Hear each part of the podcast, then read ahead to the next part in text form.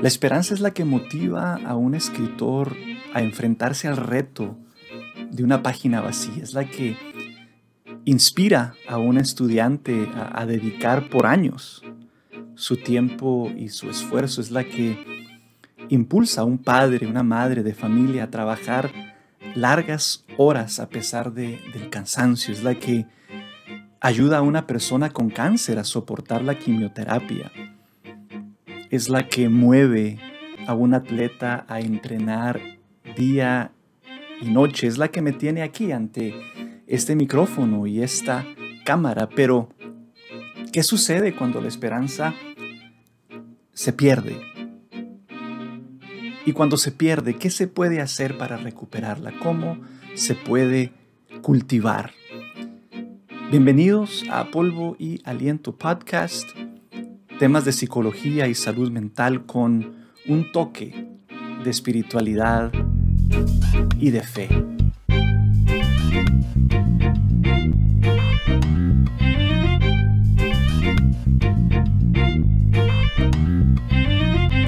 Sin duda, la esperanza es esencial para la vida.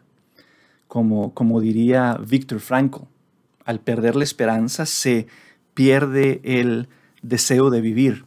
Y, y Viktor Frankl es, es uno de mis personajes preferidos en el mundo de la psicología. Él fue un neurólogo, psiquiatra y filósofo austriaco que pues fue prisionero en los campos de concentración nazi y, él escribió un libro que en mi parecer es el mejor de los libros, que se llama El hombre en busca de sentido y en este libro él relata muy detalladamente esta, esta horrenda experiencia y, menciona lo siguiente, que, en los campos de concentración se, usaban los cigarros como moneda de intercambio. los prisioneros no se fumaban sus cigarros, sino que los guardaban y los intercambiaban por, por alimento u otras cosas que, los ayudaba a, a sobrevivir.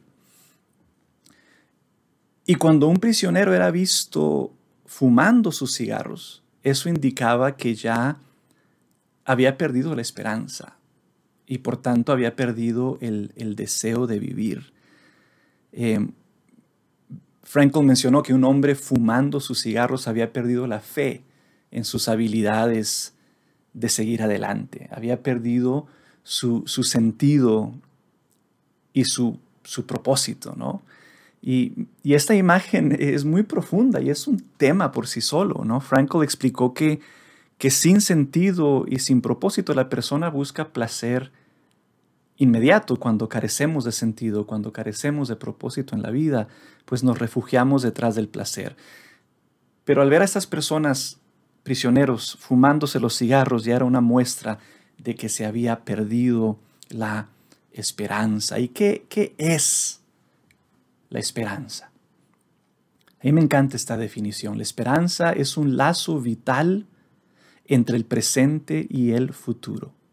Esa es la definición que me encanta. La esperanza es un lazo vital entre el presente y el futuro. Vivimos en el presente pero estamos siempre enfocados en el futuro. Toda nuestra existencia se mueve hacia lo que esperamos. La esperanza es como una máquina del tiempo, ¿no? Eh, lo que esperamos en el futuro influye en nuestros pensamientos, en nuestros sentimientos y en nuestros comportamientos en el aquí y en el ahora. Por eso digo que es como una máquina del tiempo.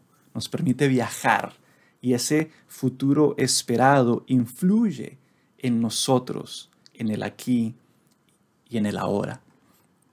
Piénsalo. Por ejemplo, estás en tu lugar de trabajo un lunes por la mañana y aunque agradeces tu empleo, prefieres no estar trabajando, porque yo creo que todos agradecemos nuestro, nuestro empleo, pero preferimos no trabajar. Y, y cuando estás ahí, ¿no? Ese lunes por la mañana, cansado, tu mente se va al viernes, al día de paga, al día de, fiesta, no sé, al día para salir de viaje, el día para, para disfrutar en casa, el día para, para descansar y de repente ese viernes que inicia el fin de semana, de repente ese viernes que esperas, te pone de buen humor, aunque todavía sea lunes. Así que la esperanza del viernes, ese futuro esperado, influye en tu aquí y en tu ahora. ¿Entiendes? Desde, desde la perspectiva de la fe, la virtud teologal de la esperanza obviamente reafirma nuestra confianza en el amor de Dios, pero también nos mueve hacia la vida eterna.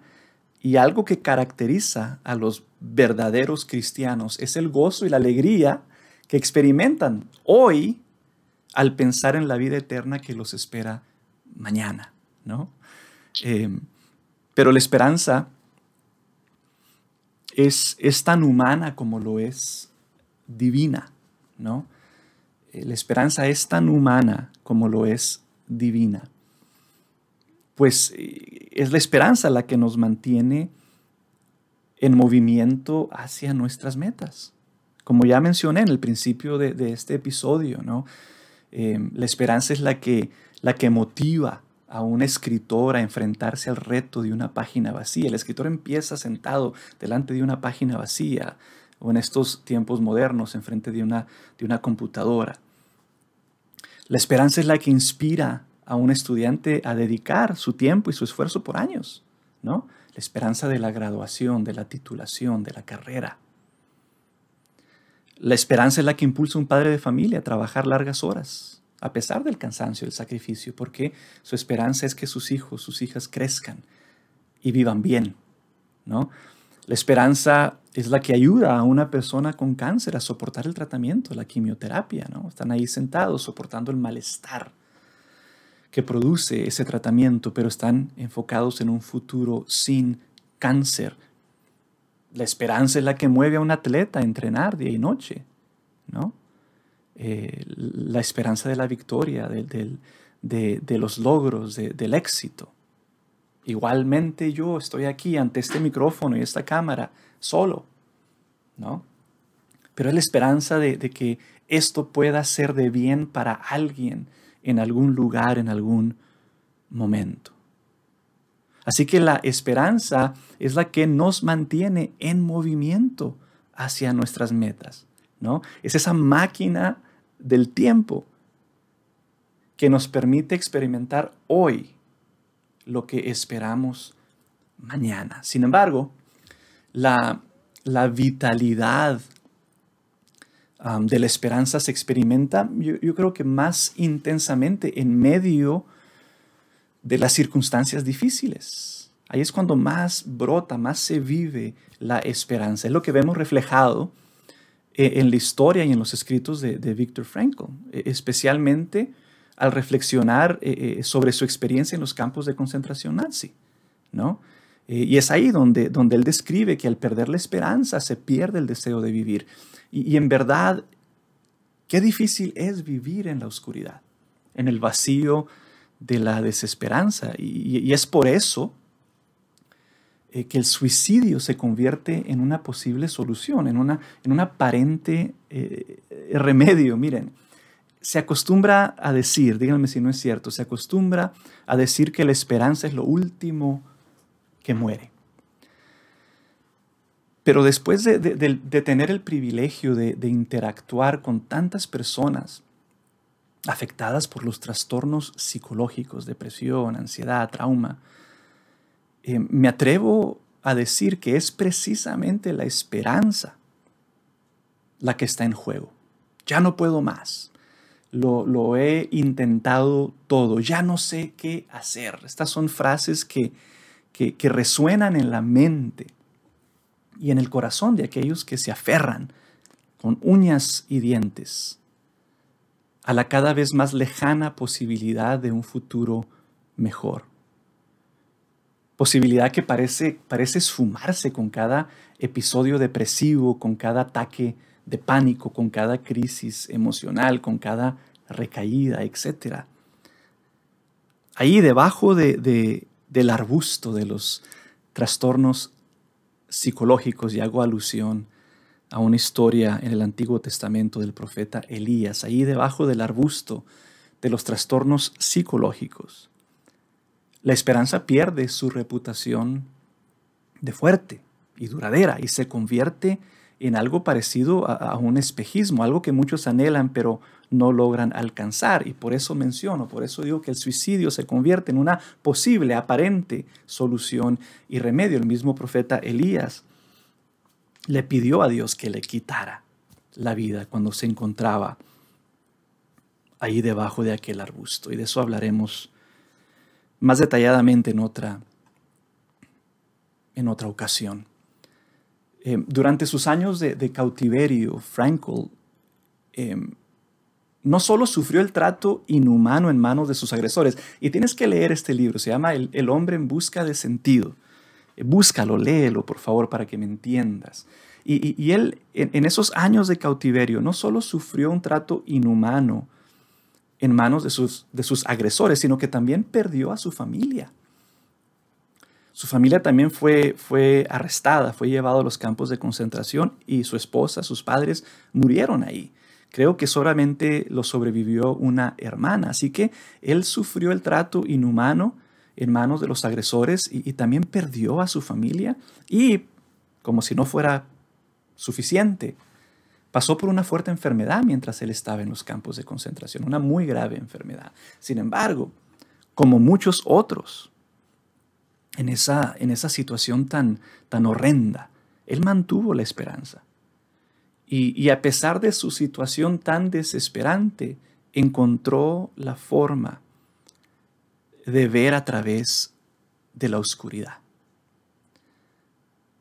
Frankl y algunos de sus compañeros mantuvieron la esperanza, recordando momentos de bienestar, reconociendo las bendiciones que los rodeaban, por más pequeñas que fueran, y manteniendo una visión de un futuro mejor. Esas son las tres cosas que hicieron. No sé si las hicieron a propósito o si sabían que lo estaban haciendo, pero yo al leer el libro descubrí este patrón, estos tres pasos. Ellos mantuvieron la esperanza, primeramente recordando momentos de bienestar, segundo, reconociendo las bendiciones que los rodeaban, por más pequeñas que fueran, y tercero, siempre manteniendo una visión de un futuro mejor. Mira, a través de la memoria y de la imaginación. Eh, y sus compañeros lograban regresar, aunque sea por unos momentitos, a su existencia anterior. Ellos usaban la memoria y la imaginación para regresar por lo menos unos momentos a su existencia anterior. Se aferraban, por ejemplo, a la imagen de sus seres queridos hasta el punto de escucharlos hablar y, lo más curioso de todo es que ellos compartían recetas de sus comidas favoritas. Ellos se sentaban en los pequeños momentos que tenían para descansar, que eran muy pocos. Se sentaban y compartían recetas de sus comidas favoritas a pesar de estar muriendo de hambre. Así que ellos, a través de la memoria y de la imaginación, por, por unos momentos regresaban a su existencia anterior. Ellos también eso es increíble, agradecían las pocas veces que se les permitía bañarse. Eran muy pocas las veces que se les permitía bañarse, pero cuando se les permitía bañarse, ellos disfrutaban ese momento y ellos agradecían esa agua que caía encima de ellos. Y también disfrutaban la, oportunidad de usar sus, sus, botas enlodadas como, como almohadas. Ellos dormían en un lugar, lugares muy pequeños y eran muchos y era muy incómodo y apenas si podían acostarse, pero a veces lograban poner, eh, eh, colocar una, una bota enlodada como almohada y para ellos eso era una bendición y lo disfrutaban y lo agradecían.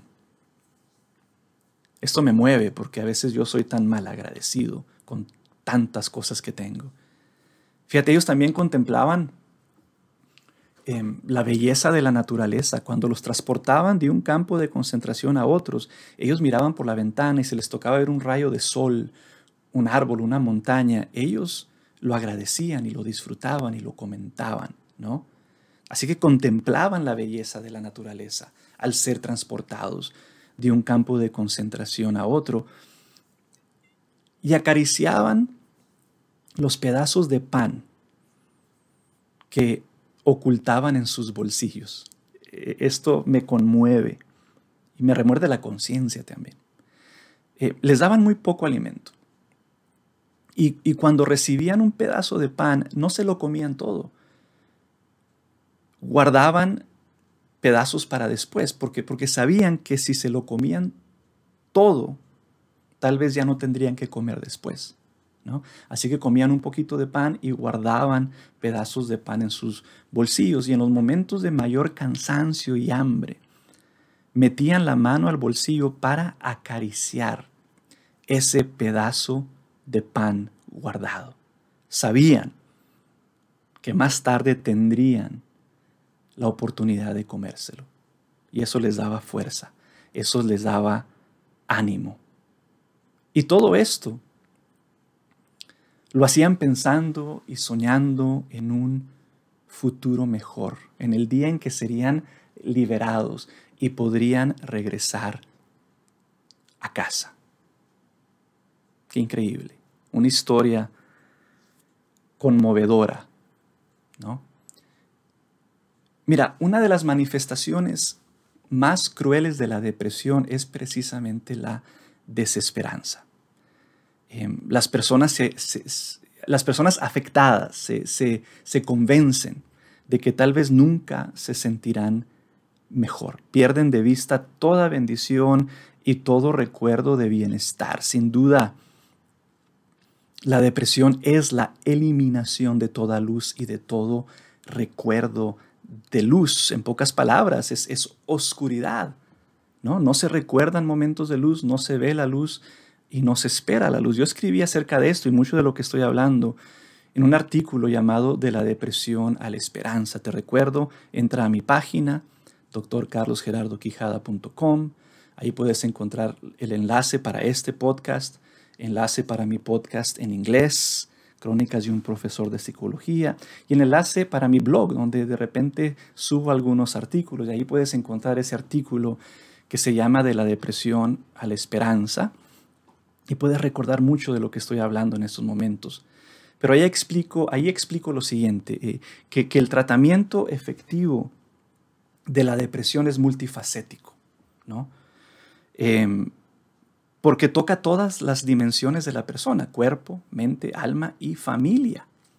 Así que el tratamiento de la depresión no es sencillo, es bastante multifacético, pero la cultivación de la esperanza es fundamental para ese tratamiento. Lo voy a repetir. La cultivación de la esperanza es fundamental para ese eh, tratamiento. Mira, es difícil encontrar la motivación para caminar a través de un túnel oscuro si no se tiene memoria de luz, si no se es capaz de reconocer la luz y si no se espera luz al final del camino, ¿no? si no se espera algo mejor al final del camino. Es precisamente el recuerdo de bienestar, el reconocimiento de bendición y la visión de un futuro mejor, la que nos da la motivación y fuerza para afrontar el presente por más cruel que sea. Y discúlpenme por repetir, pero se me hace tan importante, ¿no? Es precisamente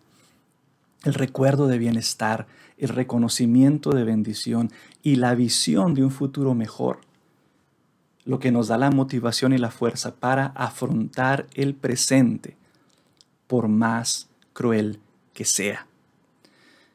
Por tanto, para, para, combatir la depresión es necesario cultivar la esperanza, pues, y la esperanza se cultiva con estos tres pasos, y estas, estas son eh, mis recomendaciones el día de hoy, ¿no? Ya sea que estés experimentando un episodio depresivo o estés pasando por momentos eh, difíciles que te roban la esperanza. Aquí van mis tres recomendaciones para el día de hoy. La esperanza se cultiva recordando momentos de bienestar, reconociendo bendición y desarrollando una visión de un futuro mejor. Déjame hablar de estas tres recomendaciones de una forma más detallada.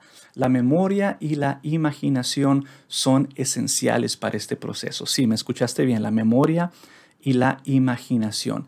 En la lucha en contra de la depresión, es necesario recordar momentos placenteros y agradables. Es necesario revivir estos momentos a través de la, de la, imaginación. Así que hay que recordar momentos placenteros y agradables y hay que revivir estos momentos a través de la imaginación. De igual forma, es necesario recordar y revivir interacciones con personas amadas, logros, bendiciones recibidas, etc. Miren, el recordar es vivir, en verdad, el recordar es vivir y siempre hay algo bueno que recordar. Siempre hay algo bueno que recordar.